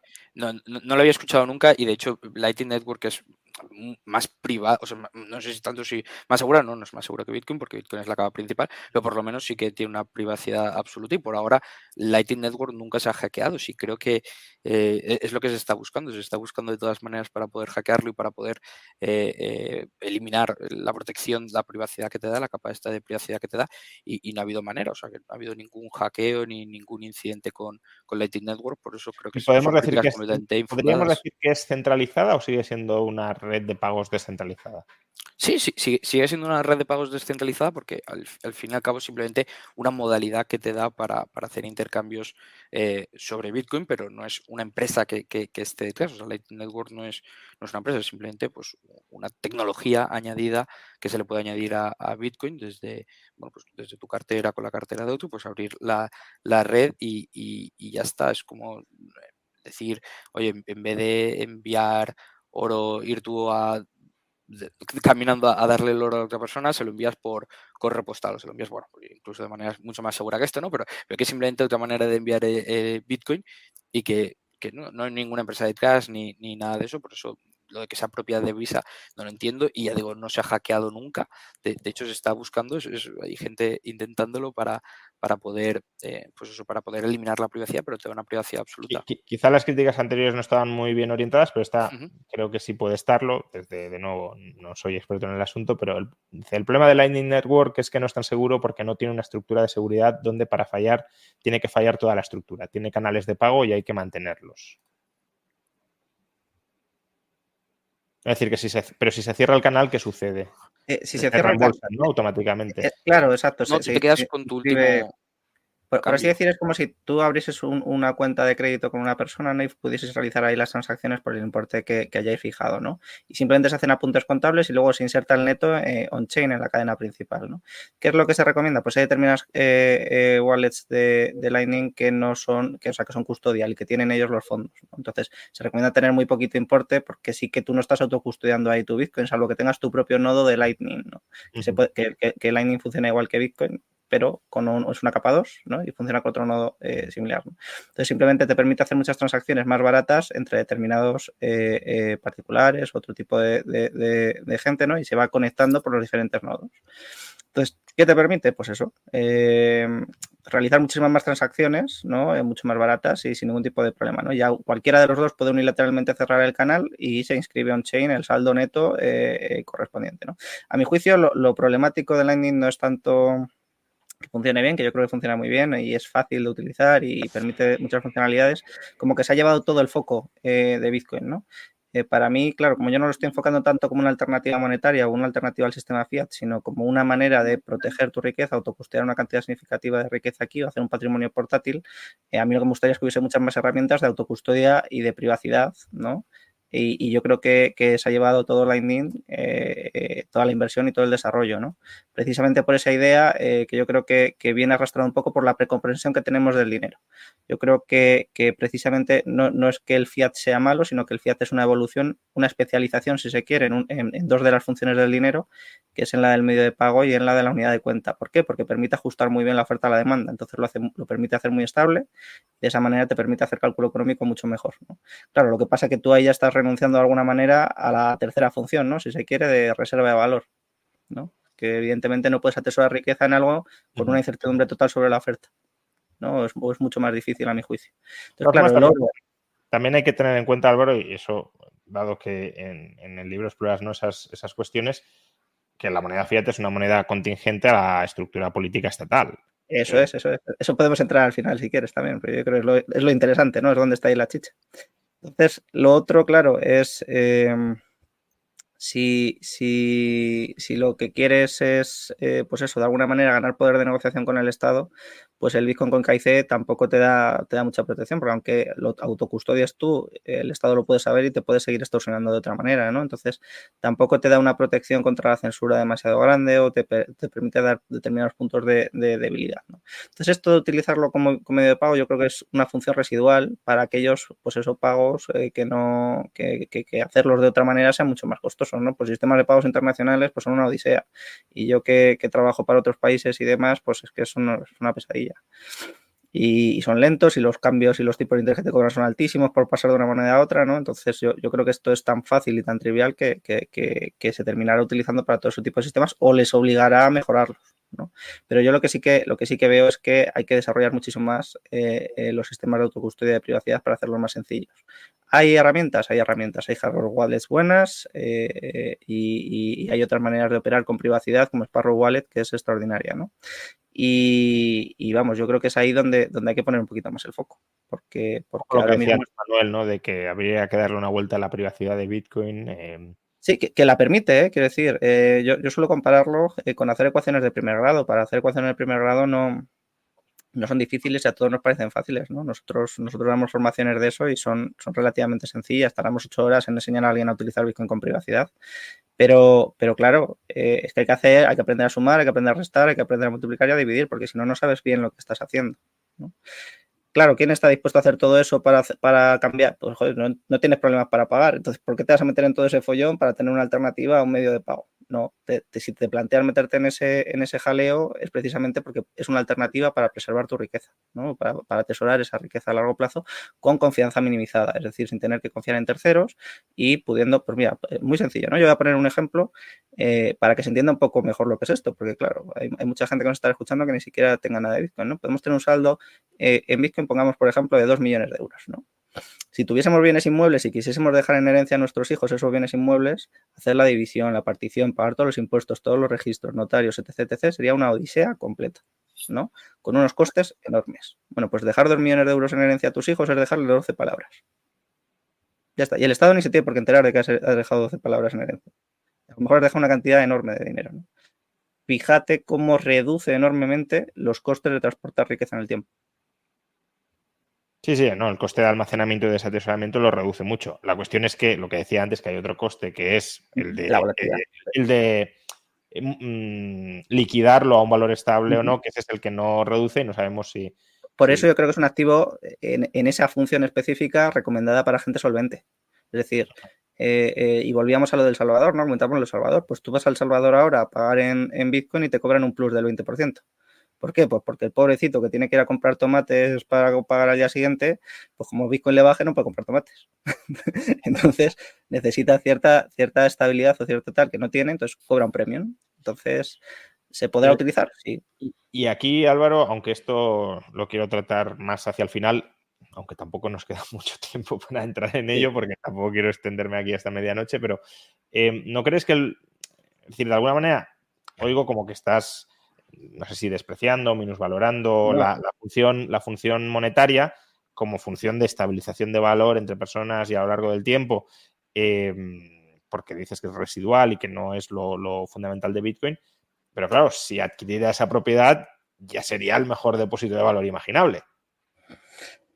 Bueno, pero la, perdería a costa de, ser un magnífico depósito de valor, ¿no? Porque yo al final lo que quiero es cuando depositar valor en algo es que se revalorice. Y para que se revalorice, pues lo, atractivo es eh, que, la ecuación entre oferta y demanda salga bien. Pero depositar valor por valor no se tiene por qué revalorizar. Otra cosa es que quieras que efectivamente sea una inversión que vaya ganando valor. Aquí creo que Eduardo quiere mencionar. No, sí, iba a decir que, si es el mejor depósito de valor, también lo vas a demandar para, cuando tú generes valor, vas a querer que te paguen en ello y, ya lo tienes.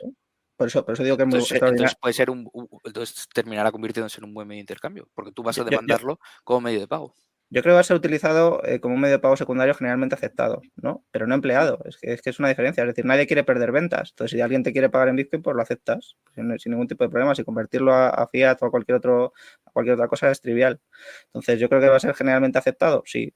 Si es que es muy fácil. De hecho, ya, ya hay muchas empresas que están encargando de, de, desarrollar esa línea, ¿no? Pero la cuestión es, ¿van a hacer la contabilidad las empresas con un activo muy volátil que puede perder un 10% en una semana respecto a todas las demás mercancías? Cuando deje de ser volátil pero ¿por qué iba a dejar de ser volátil si tiene una oferta determinística? ¿La, demanda de dinero es estable en el tiempo? Ah, bueno, ahí está ya el este de si quieres que se deje de ser volátil, pues tendrás que, hacer algo con respecto a eso. Tendrás que tener una oferta de sustitutos de Bitcoin, claro. Eso es lo que. ¿Y quién, se endeuda, quién se endeuda contra Bitcoin? a 10 años.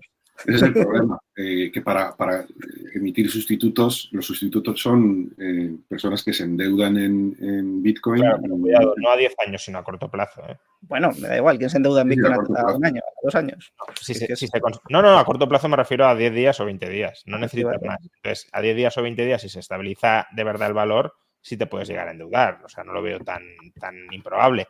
de hecho, lo que planteáis puede ser relevante incluso con otras monedas como el oro, ¿no? ¿Quién se endeuda a 20 años con respecto al oro cuando había patrón oro si era un patrón deflacionista? Pues evidentemente hay desincentivos al endeudamiento, eh, eso es lo que tiene un dinero deflacionista, pero no para necesariamente para ajustar la oferta y la demanda a corto plazo, sino por, pues porque a largo plazo sí que tiene esa cierta, eh, es decir, si aumenta sustancialmente más la demanda de lo que puedes aumentar sostenidamente la oferta, pues sí tendrás ese sesgo deflacionista, pero no esa volatilidad continua en el tiempo que hoy tiene Bitcoin, o no necesariamente. O sea, yo, también soy escéptico con respecto a si Bitcoin va a ser alguna vez dinero, pero mm, e, e, e, el argumento rotundo de no puede serlo porque va a ser inherentemente volátil, no termino de verlo. yo, creo que hay, hay, una diferencia con el oro y es que el oro, eh, si por lo que sea eh, sube, de, sube de precio con respecto a los demás bienes, incluso aunque lo estemos utilizando, los esté utilizando para, para financiación a corto plazo, pues todo este tema de las letras reales y demás, y para productos que están ya terminados, en 90 días, que están directamente al consumo. El problema es que si, o la, o la ventaja del oro es que si el oro sube de precio, el oro sí que tiene un ancla que son los costes de, de minarlo, ¿no? Eh, entonces, un especulador que más o menos tenga atado la posibilidad de, incluso un minero, que tenga más o menos atadas los costes de extracción, eh, pues puede endeudarse en oro perfectamente. Si ahora mismo el mercado del oro está a 2.000 y mi coste de minarlo es 1.800, pues, oye, ¿por qué no me voy a poner corto? Me, endeudo porque sé que lo que yo vendo en 2.000 lo, lo estoy adquiriendo por 1.800. Eso en Bitcoin no existe. Entonces, el, el oro tiene un mecanismo de estabilización eh, a largo plazo, eh, porque sabes que de una manera u otra puedes saber que tienes un, coste más o menos cierto de minado, eso Bitcoin no lo tiene. Y eso es un problema. Puedes tener activos denominados en Bitcoin que puedas liquidar para, eh, si estás endeudado en Bitcoin, recomprar Bitcoins, ¿no? Sí, pero, pero ese arbitraje no, no, no, no, veo, no veo yo esa posibilidad porque los, los demás bienes que estén cotizando en Bitcoin, pues al final se ven arrastrados por el precio de Bitcoin también. O sea, es que no.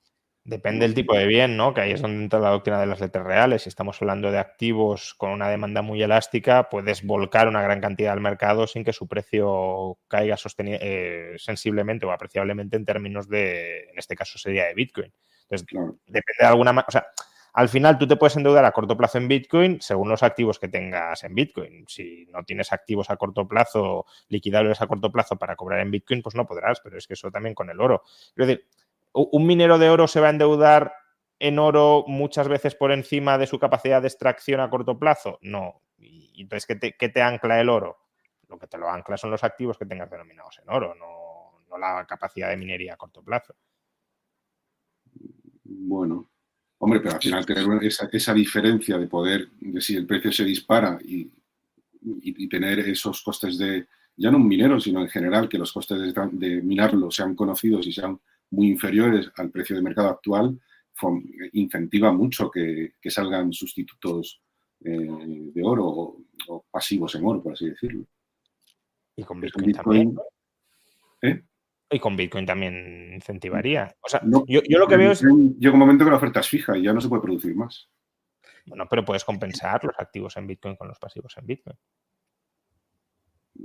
Bueno, pero si el precio sube, eh, no sé, no veo yo como... Te reclamarán que les pagues y si tú puedes eh, pagar porque tienes Bitcoin o puedes vender mercancías contra Bitcoin o tienes derecho de cobro en Bitcoin, pues pagarás, ¿no? Y compensarás tus deudas con tus, con tus activos. Si tienes con quién compensar, sí. Claro, pero tienes que tener o bitcoins o derechos a cobrar en bitcoin, claro.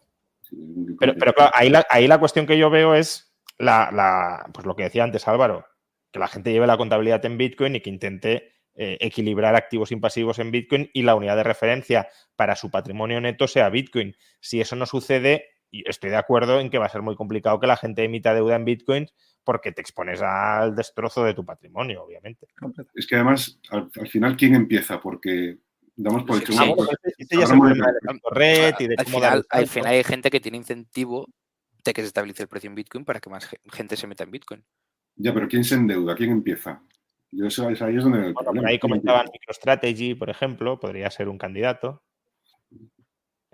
Por, imaginar, ¿no? Pero bueno, em, ese es un escenario más de futuro en el que podemos ir entrando ahora, pero em, antes de entrar en esto, eh, desarrollate un poco lo de El Salvador, ¿no? Porque Álvaro lo ha mencionado así un poco de pasada y, yo creo que, eh, por ejemplo, Axar Coins ahora lo pregunta, ¿no? Me ha llamado la atención, dice, eh, en El Salvador Bitcoin es moneda de curso legal. ¿Cómo van a cobrar un 20% más que si pagas en, dólares? ¿No debería eh, cotizar al mismo precio? McDonald's no te va a cobrar igual, pero un pobre tendero en... El, porque McDonald's no le importa. Pero un pobre tendero que te venda ahí un helado, pues el pobrecito es que si no al día siguiente no puede.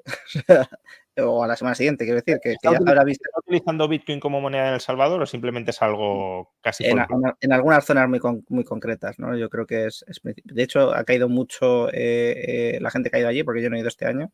La gente que ha ido allí, eh, pues dice que se utiliza menos todavía que el año anterior, ¿no? Eh, yo creo que al final es una cosa eh, pues trivial, porque al final el medio de pago tampoco te confiere mucho valor a algo, ¿no? desde que el oro se desancló de ser cualquier, de tener cualquier tipo de vinculación eh, con ser un medio de pago, se revaloriza una barbaridad, ¿no? Entonces yo, yo no creo que, eso le confiera muchísimo valor a un activo, ni que sea, ¿no? Yo, yo, volviendo un poco a lo de antes, yo creo que estamos ante una bifurcación en las funciones del dinero y una especialización en cada una de ellas, ¿no? Y en ese sentido veo que el fiat es un extraordinario medio de pago y unidad de cuenta, hasta, hasta los malos, ¿eh? quiero decir, porque, porque al final te, dan la certidumbre sobre la, la, devaluación de la moneda, ¿no? Entonces te permiten hacer tu cálculo ya incluyendo la, la devaluación de la propia moneda.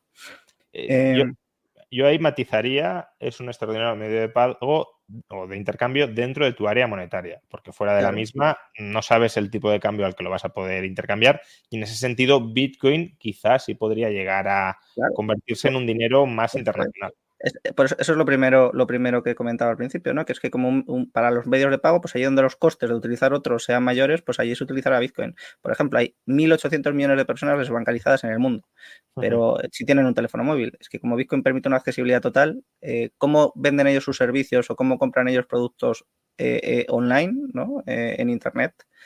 si, no es, si no es mediante Bitcoin. Porque es que o sea, con Bitcoin puede tener Bitcoin un niño de 5 años. Es que no te va a pedir permiso, no tienes que pedir permiso a absolutamente nadie. Puedes prestar tus servicios, puedes comprarlos, puedes, puedes, hacer, puedes hacer lo que quieras, ¿no? Entonces, eh, es ahí donde yo veo que, para un montón de zonas puede ser extraordinariamente bueno, ¿no? Incluso a pesar de la volatilidad, porque lo pueden cambiar eventualmente, eh, cambiarlo es, un poco trivial. Entonces, yo creo que es, que es donde más ventajas habrá eh, para, para, conectar a esas áreas que están completamente perdidas, ¿no? Porque no, simplemente con un teléfono móvil ya pueden, ya pueden recibir Bitcoin. Y entremos aquí en una parte, porque además también está saliendo ahora y con respecto al futuro creo que es relevante y además liga muy bien con tus tesis, Álvaro. Y los demás, por supuesto, también podéis participar.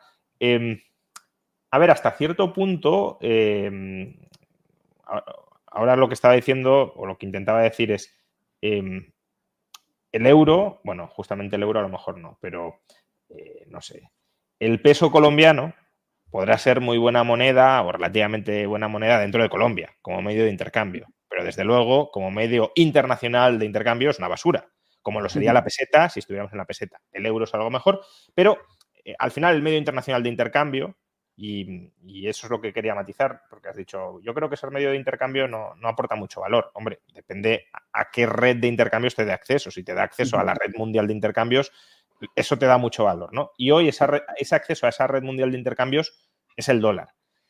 Pero claro, el dólar está vinculado también a, un juego geopolítico. Es decir, si tú tienes reservas en dólares, le estás dando un crédito al gobierno de Estados Unidos porque el dólar es un pasivo del gobierno de Estados Unidos. y, esa predisposición a dar crédito al gobierno de Estados Unidos en ciertas partes del mundo cada vez es menor.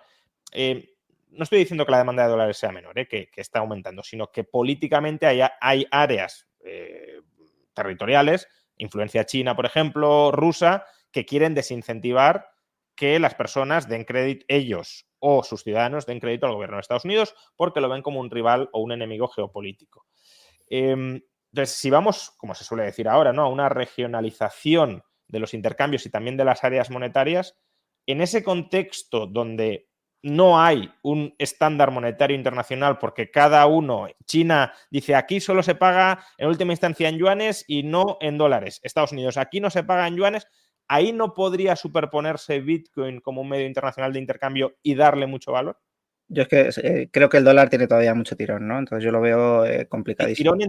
o sea, si dejas al mercado, sin duda, pero eh, si te cargas el mercado o torpedeas el mercado, y lo puedes llegar a torpedear, en el caso del dólar, es decir, que China diga, aquí dólares no se pueden tener o solo limitadamente, por ejemplo. ahí ya estás en otra situación.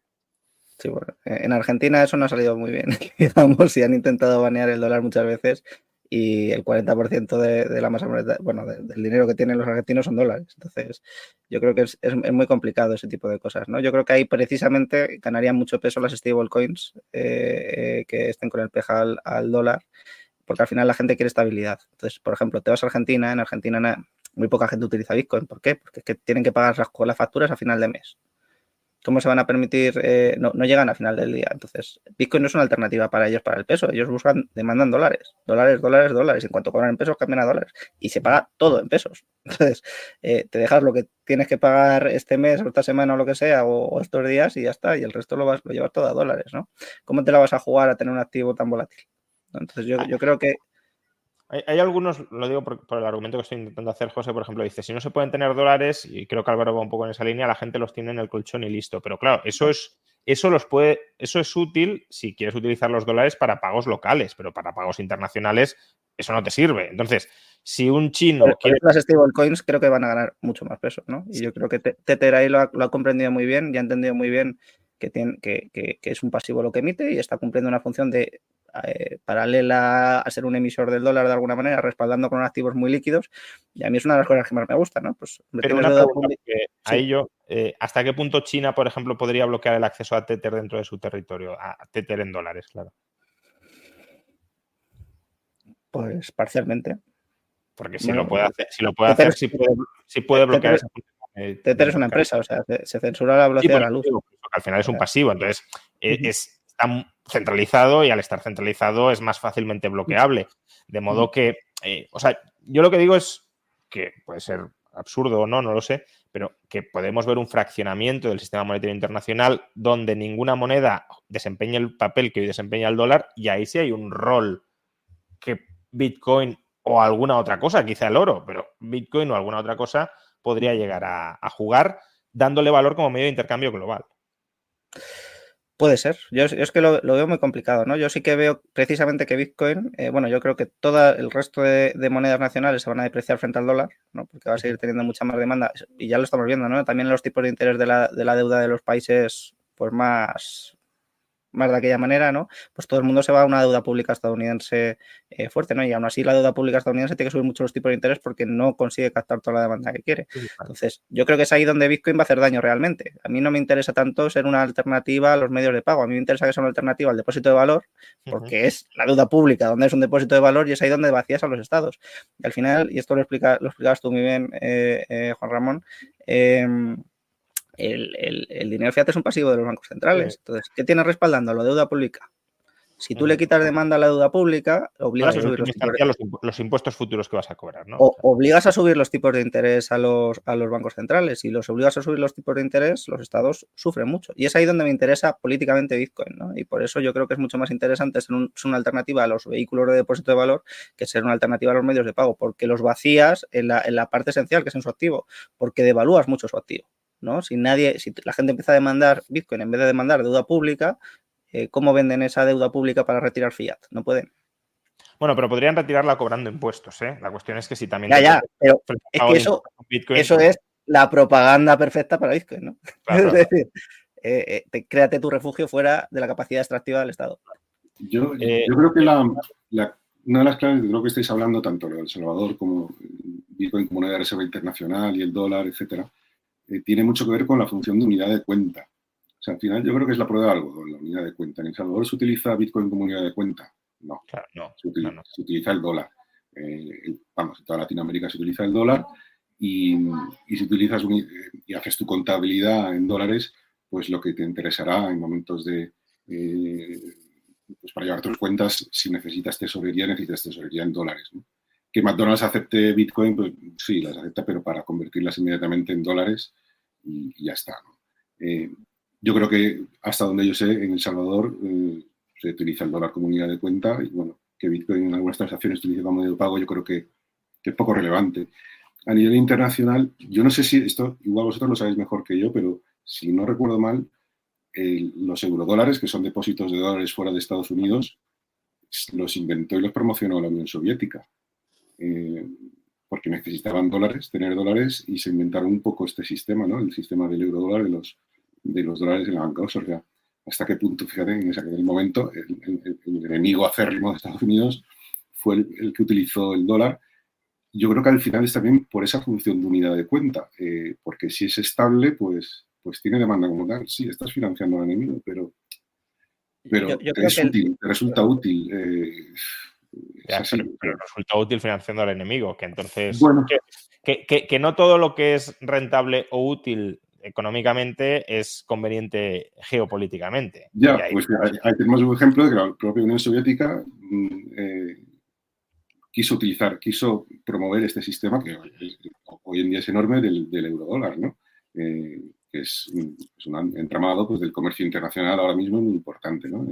Entonces, pues, o sea, yo creo que sí podría ser una, eh, en ese contexto que mencionas podría ser una alternativa, pero es complicado porque el dólar, a pesar de, de- de- de que demandarlo supone financiar a Estados Unidos, pues fíjate que eh, cómo sigue aún así su demanda a pesar de... Sí, pero porque tampoco se ha producido hasta ahora ese fraccionamiento geopolítico que no sé si se va a llegar a producir, ¿eh? no estoy diciendo que vaya a pasar, pero que puede pasar.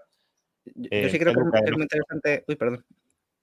¿Cómo, No cómo, sé, si quieres, no sé si quieres decir algo sobre esto porque antes te veía hablar. Ah, y- no, sí, bueno, o sea que, que el escenario que planteas, bueno, la cosa es que yo no lo veo muy probable, sobre todo por- por- porque estos países están en gran parte endeudados en, en dólares, ¿no? O sea, tienen letras y letras y letras del Tesoro de Estados Unidos, tienen muchos bonos, entonces tampoco les veo mucho interés. Tienen, dices que, que tienen activos en dólares. Sí, sí, tienen muchos activos, entonces no le veo mucho interés que, que- que pierda el valor el, el- el dólar de, de esa manera, intentando incentivar otra moneda, salvo que lleguen a un momento en el que digan, bueno, eh, sí que nos interesa por esto, por, por este, por este salto que podemos dar, pero igualmente no lo veo un futuro muy, muy probable por eso, por todos los activos que tienen denominados ya en, en dólares, pero sí, sí, pues, pues intuyo que cada país intentaría poner su propia moneda antes que el, que el, que el Bitcoin, porque el país que pueda utilizar su moneda y que sea la, la moneda de, de uso internacional en, en ese área, pues tiene una gran ventaja como la que tiene ahora Estados Unidos. Yo- creo que, que el dólar sí que tiene un riesgo geopolítico importante, ¿no? Porque es que la mayoría de los dólares, eh, no sé si la mayoría, pero una parte muy importante está precisamente fuera de Estados Unidos. Entonces, si por riesgos geopolíticos, una guerra grave y demás, eh, la demanda de dólares cayese muy fuerte, ¿quién sostiene el valor del dólar? Solo los estadounidenses, mediante impuestos. Entonces, eso sí que puede ser un riesgo muy importante, que Europa, por ejemplo, no tiene, porque la producción prácticamente eh, la podrían equiparar, la podrían ajustar a la oferta vía impuestos o lo que sea eh, los estados sin ningún tipo de dificultad. Entonces, yo creo que el riesgo geopolítico lo tiene muchísimo más fuerte eh, Estados Unidos, o sea, el dólar, que otras monedas como el euro. ¿no? Lo que pasa es que la fuerza del dólar, si no pasa nada, pues, pues yo creo que en los próximos años es, es muy difícil que la pierda. Em, sobre otra de las cuestiones que ha salido y bueno, que desde luego está muy de actualidad y que además no sé cómo conecta con tu perspectiva de reserva de valor, pero claro, no es una reserva de valor totalmente descentralizada, es el famoso ETF que podría estar en aprobación o no en aprobación. ¿Cuál es vuestra perspectiva sobre, sobre esto? ¿Es positivo? ¿Es negativo? ¿No es especialmente relevante? Bueno, a ver, yo creo que sobre los ETFs, lo primero, lo primero que, la primera mm, cuestión importante es que, que salga un ETF es una consecuencia de la demanda de Bitcoin.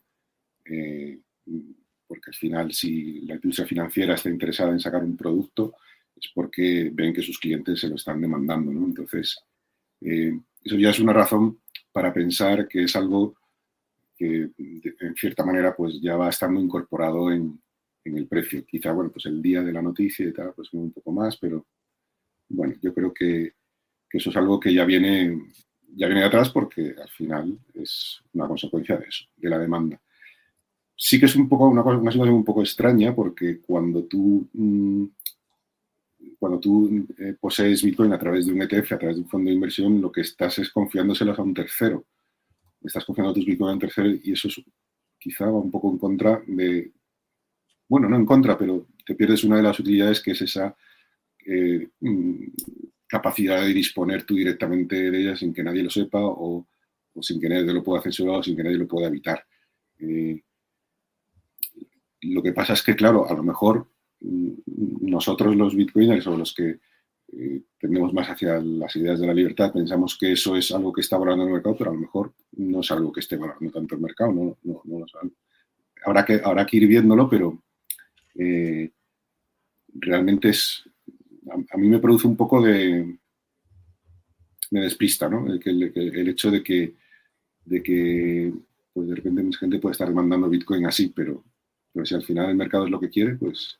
Claro, pero al final mm, lo que puede hacer es rebajar mucho los costes de transacción, de adquisición de, de un valor en Bitcoin y, en ese sentido ampliar su demanda, pero no porque no la tuviera antes, sino porque la tenía, pero no estaba dispuesto a pagar el peaje de esos costes de transacción mayores.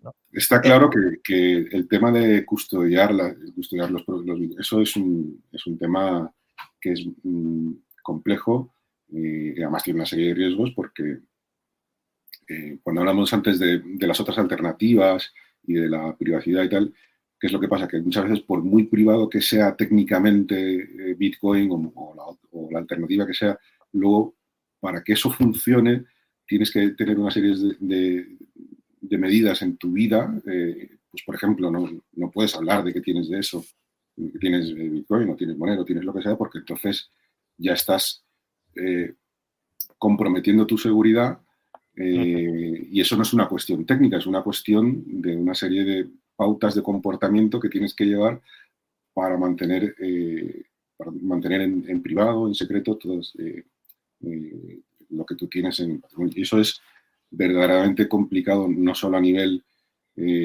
físico, al relacionarte con los demás, sino los ordenadores, pues mantener la seguridad de un ordenador es una cosa muy difícil, o sea, hasta grandísimos expertos incluso algún desarrollador de Bitcoin, que bueno, son mentes privilegiadas en cuanto a criptografía y demás, han tenido algún problema de, seguridad con sus Bitcoin. Entonces, es, verdaderamente complicado. Y sí, es eh, claro, hay, hay, mucha gente, yo conozco de hecho Bitcoiners que, que, son muy pro Bitcoin, pero dicen, yo no las custodio porque no me atrevo, no me atrevo, no me fío de mí mismo. ¿no? Entonces, ahí sí que es cierto que puede ser una alternativa más práctica ¿no? del ETF, pero se renuncia a, esa utilidad o a esa funcionalidad de Bitcoin de, como dice Álvaro, propiedad absoluta o propiedad mm, muy difícil de confiscar. Yo, creo que son, son muy importantes para una de las funciones que comentaba, ¿no? Para precisamente para el depósito de valor. Tú te puedes hacer tu patrimonio portátil secreto inconfiscable, pero eh, tú cuánto tienes en oro en tu casa, pues una cantidad limitada, ¿no? No de repente si tú tienes una cantidad importante de patrimonio, no compras 5 millones de, de, euros en oro y te los pones en tu casa en una caja fuerte, porque te estás convirtiendo en un blanco de ataques eh, eh, muy significativo, ¿no? Pues a lo mejor custodias una parte, pues, si tienes que salir, por si necesitas eh, acceder a liquidez y es una manera distinta de hacerlo, pues si colapsa un sistema bancario, por ejemplo, lo que sea, ¿no? Y yo creo que, es verdad que el sector, pues el sector bancario tradicional había oído mucho de Bitcoin en general, ¿no? los fondos de inversión y demás también, Family Office también, ¿no? y precisamente después, y, había dejado un espacio de alguna manera para que creciesen todos los exchanges, ¿no? Que eran gente que no estaba tan profesionalizada en el sector eh, y ha pasado lo que ha pasado en muchos casos, ¿no? Y yo creo que ahora es precisamente cuando ya ha caído todo lo cripto y ya vemos que Bitcoin empieza a ser una cosa distinta, cuando el sector bancario está empezando a decir, oye, vamos a ver qué es esto, porque a lo mejor nos interesa. Y si otros están haciendo negocio, ¿por qué no lo vamos a hacer nosotros? ¿no? Pero una, yo creo que ahí... Eh, ¿Hasta qué punto invirtiendo en un ETF en Bitcoin podemos decir que Bitcoin es nuestra y no es del ETF? No, no puedes decirlo. Lo tienes. Pero entonces, de alguna manera, eh, estamos renunciando a la descentralización en la custodia y a la estabilidad que nos da Bitcoin, simplemente para eh, posicionarnos en un valor. Para tener exposición a, un valor. Que, ni siquiera es estable en el tiempo. Eso es, sí, sí, sí, completamente. Pero bueno, eh, no es estable en el tiempo, pero tiene una serie de ventajas frente al resto de activos que yo creo que son muy considerables hasta perdiendo esa funcionalidad, ¿no? Es decir, al principio todo comentaba que yo creo que tiene dos funciones eh, principales, una residual, ¿no? que es esta función de hacerte tu patrimonio portátil, otra de un depósito de valor y otra de un medio de pago allí donde los costes eh, pues sean inferiores a otras, otras alternativas. Entonces yo creo que esa, esa opción eh, de los vehículos de inversión, que es la que está por desarrollar, es la que está empezando ahora. ¿no? Ahora empezamos a ver custodios profesionales, empezamos a ver a la banca, empezamos a ver otro tipo de servicios. Yo creo que es ahí donde hay un nicho de mercado muy, muy importante y muy interesante, porque efectivamente, y vamos por comentar un caso muy claro, muy fácil, un patrimonio familiar considerable. Eh, dice, voy a comprar un 1% de mi patrimonio en Bitcoin. A lo mejor son 15 millones de euros. ¿Cómo lo haces? Le dices, no, tienes que pasar una formación a, un señor que tiene cientos de millones, le vas a hacer pasar por una formación para hacer la autocustodia, para, ¿para qué? Si no va a poder comprar los, esos 15 millones de euros sin KIC, no los va a poder comprar. Pues no lo va a poder comprar. Entonces, Sí, que igualmente eh, está renunciando por eso. Entonces, ¿qué vas a hacer? ¿Vas a dar tus datos a un exchange, a un banco, a lo que sea, para autocustodiar, que esos datos van a acabar en, manos de mala gente y van a ir a tu casa? Es decir, te resuelve un problemón de acceso a liquidez, de la custodia, de seguridad jurídica, porque al final esa gente lo que quiere también es seguridad jurídica. ¿no? Y, sobre todo que están apareciendo muchos, que yo creo que son los más interesantes, que separan la gestión de la custodia. Es decir, esta clase de vehículos, precisamente una de las cosas interesantes que tienen es que te separan la gestión de la custodia, que los exchanges, por ejemplo, pues el mismo que custodia es el, el. ¿no? Entonces, es muy interesante, por ejemplo, tener una custodia segregada eh, eh, del vehículo de inversión, porque si quiebra el, el, este, da igual, tus fondos siguen siendo tuyos. Entonces, yo creo que ese, tipo de garantías eh, irá entrando poco a poco el sector más tradicional cuando empieza a hacer los deberes, porque yo creo que se están empezando a hacer eh, me consta y, yo me encargo un poco de ello también en algunos casos. Y, y, hay muchos avances. Yo creo que eso es lo que necesita alguien que diga, yo quiero meter 15 millones aquí, ¿cómo lo hago? Y suelte el dinero y se olvide. ¿no? Y no tenga que estar viendo si compra acciones de MicroStrategy, que tiene otro, que tiene que analizar una empresa, que es una compañía de software con deuda y demás, o si te, porque no tienen vehículos para entrar. Em, sobre, el tema de la TCA hay también dos cuestiones interesantes yo creo que valorar es que si si BlackRock, que es un poco el que está un poco protagonizando estas noticias, dice que lo quiere lanzar, a ver, esto es un poco aventurarme, ¿no? Pero es muy, muy, muy probable que off the record ya lo tenga hablado con las agencias regulatorias que más o menos eso eh, tiene sentido para ellos y van a salir. Y creo que también tiene cierto sentido desde un punto de vista regulatorio que, que los reguladores, la SEC y demás, quieran encajar Bitcoin como un activo de inversión yo creo que ahí ellos están cómodos ¿no? con esa... Con esa sí, como un oro digital puramente, sí, sí. Sí, pues, pues, como hay un ETF de oro, hay un ETF de, de, acciones del Nasdaq y de tal, pues uno de Bitcoin, pues bien, no. Ahí eh, yo creo que ellos están, están cómodos con esa, con, con esa función de Bitcoin. Eh, ya para ir terminando, eh, hay algunas preguntas en el chat como superchats que se han quedado pendientes, las vamos a, leer. Una creo que va dirigida a mí, Daniel Maldonado, que ha donado 2.000 pesos argentinos, que parece mucho, pero al final son eh, actualmente menos de 2 euros, pero en cualquier caso, muchas gracias. ¿Qué significa que el valor del dólar lo defiendan mediante impuestos? Creo entender, pero me encantaría una pequeña aclaración. Bueno, básicamente que si existe un exceso de oferta monetaria en dólares, exceso de moneda respecto a la demanda, la forma que tienes de reabsorber ese exceso para que no deprecie la moneda es que lo reabsorba el Estado. ¿Y cómo lo reabsorbe el Estado? Pues cobrando impuestos, no hay otra forma, o vendiendo activos. Si, el Estado tiene activos, activos estatales, activos públicos que saca al mercado y cobre en dólares, pues está reabsorbiendo dólares, pero la forma general de hacerlo y de manera recurrente es con el cobro periódico de impuestos, siempre y cuando no gaste más de lo que ingresa, porque si gasta más de lo que ingresa, estás inyectando netamente dólares en cada periodo. Por tanto, más que impuestos que sí, sería a través de superávits públicos. ¿no? Eh, luego, Federico Luque, ¿qué consecuencia creen que tendrá que alguien acceda a la cartera de Satoshi de un millón de bitcoins cuando el bitcoin valga muchísimo? La cuestión es, ¿se podrá acceder a esa cartera si no es a través de Satoshi? No debería poderse. Si, si, alguien lo hace, entonces dejaría de valer tanto porque perdería la gente la confianza en, en la red de Bitcoin. pues no. Sí, no salvo que. Satoshi sea quien sea. eh, Ah, bueno, pero si haya alguien que no fuera Satoshi. claro. Pero si, si accede a Satoshi pues, y el Bitcoin vale mucho, pues entonces esperemos que el movimiento que se haga a esa cartera Bueno, no eh, yo creo que la pregunta, más allá de si es posible acceder o no, que no, no es posible, es si Satoshi, pongamos por caso, ahora es una ballena que está aquí aguantando el valor de Bitcoin, ¿no? Y dice, yo no vendo, yo estoy holdeando, etcétera. Eh, mañana muere, o en un año muere, o en 10 años muere, y le deja sus claves a alguien y accede a esos fondos y dice, oye, lo voy a liquidar todo a mercado. ¿Qué pasaría con Bitcoin? Yo es que eh, haría un matiz y es que creo que está, o sea, que no, que no se pueden acceder a ellos, ¿no? Eh, puedo mirar las cuestiones técnicas porque la verdad que, lo- lo he leído pero no lo, no lo he estudiado, Eh, pero hay como una manera de tirar tus Bitcoin, de alguna manera como hacerlos perdidos y creo que los de Satoshi están como perdidos en ese sentido, de que no se puedan volver a utilizar. Sí, si haces la transferencia a una cartera que no existe, por ejemplo, ¿no? Es la manera de hacer donaciones al sistema. Bueno, a, una, a, una, a un monedero de, de que no tengo las claves, pero eh, yo no, no, no sé. El caso es que si salieran esos bitcoins a la venta, eh, eso evidentemente afectaría al precio, pero Sí, Luego recuperar. Yo lo que quería decir es, es que- porque el planteamiento era si cuando Bitcoin valga muchísimo, si vale tanto que este movimiento del precio, o sea, este movimiento de la cartera no altera el precio, será una buena señal de Bitcoin. Y por último- Y por último, Eduardo Cabero, Stable Sats, que entiendo que es Stable Satoshis, ¿pueden ser una alternativa a las stable coins? No conozco el caso, o sea que os lo pregunto por si lo conocéis vosotros. no sé a qué se refiere exactamente, pero sí que hay un, un Pues proyecto. entiendo que una stablecoin, o sea, un pasivo de tipo Tether, pero pagadero en Bitcoin. Y hay, hay un proyecto que es en Lightning Network, que creo que funciona en Lightning Network, que lo que hace es que a través de una serie de, de contratos más o menos descentralizados, sin tener, que, sin tener que existir un tercero como Tether que tenga cuentas en, en- en dólares en bancos o letras del tesoro, pero simplemente por un contrato de futuros, más o menos por así decirlo, te mantiene una serie de satoshis o de unidades Bitcoin que siempre mantienen su valor estable en dólares. Si, si Bitcoin sube tendrás menos satoshis, si Bitcoin baja tendrás más satoshis porque tu contrapartida te los va, te los va cuando hace la apuesta contraria a ti. ¿no?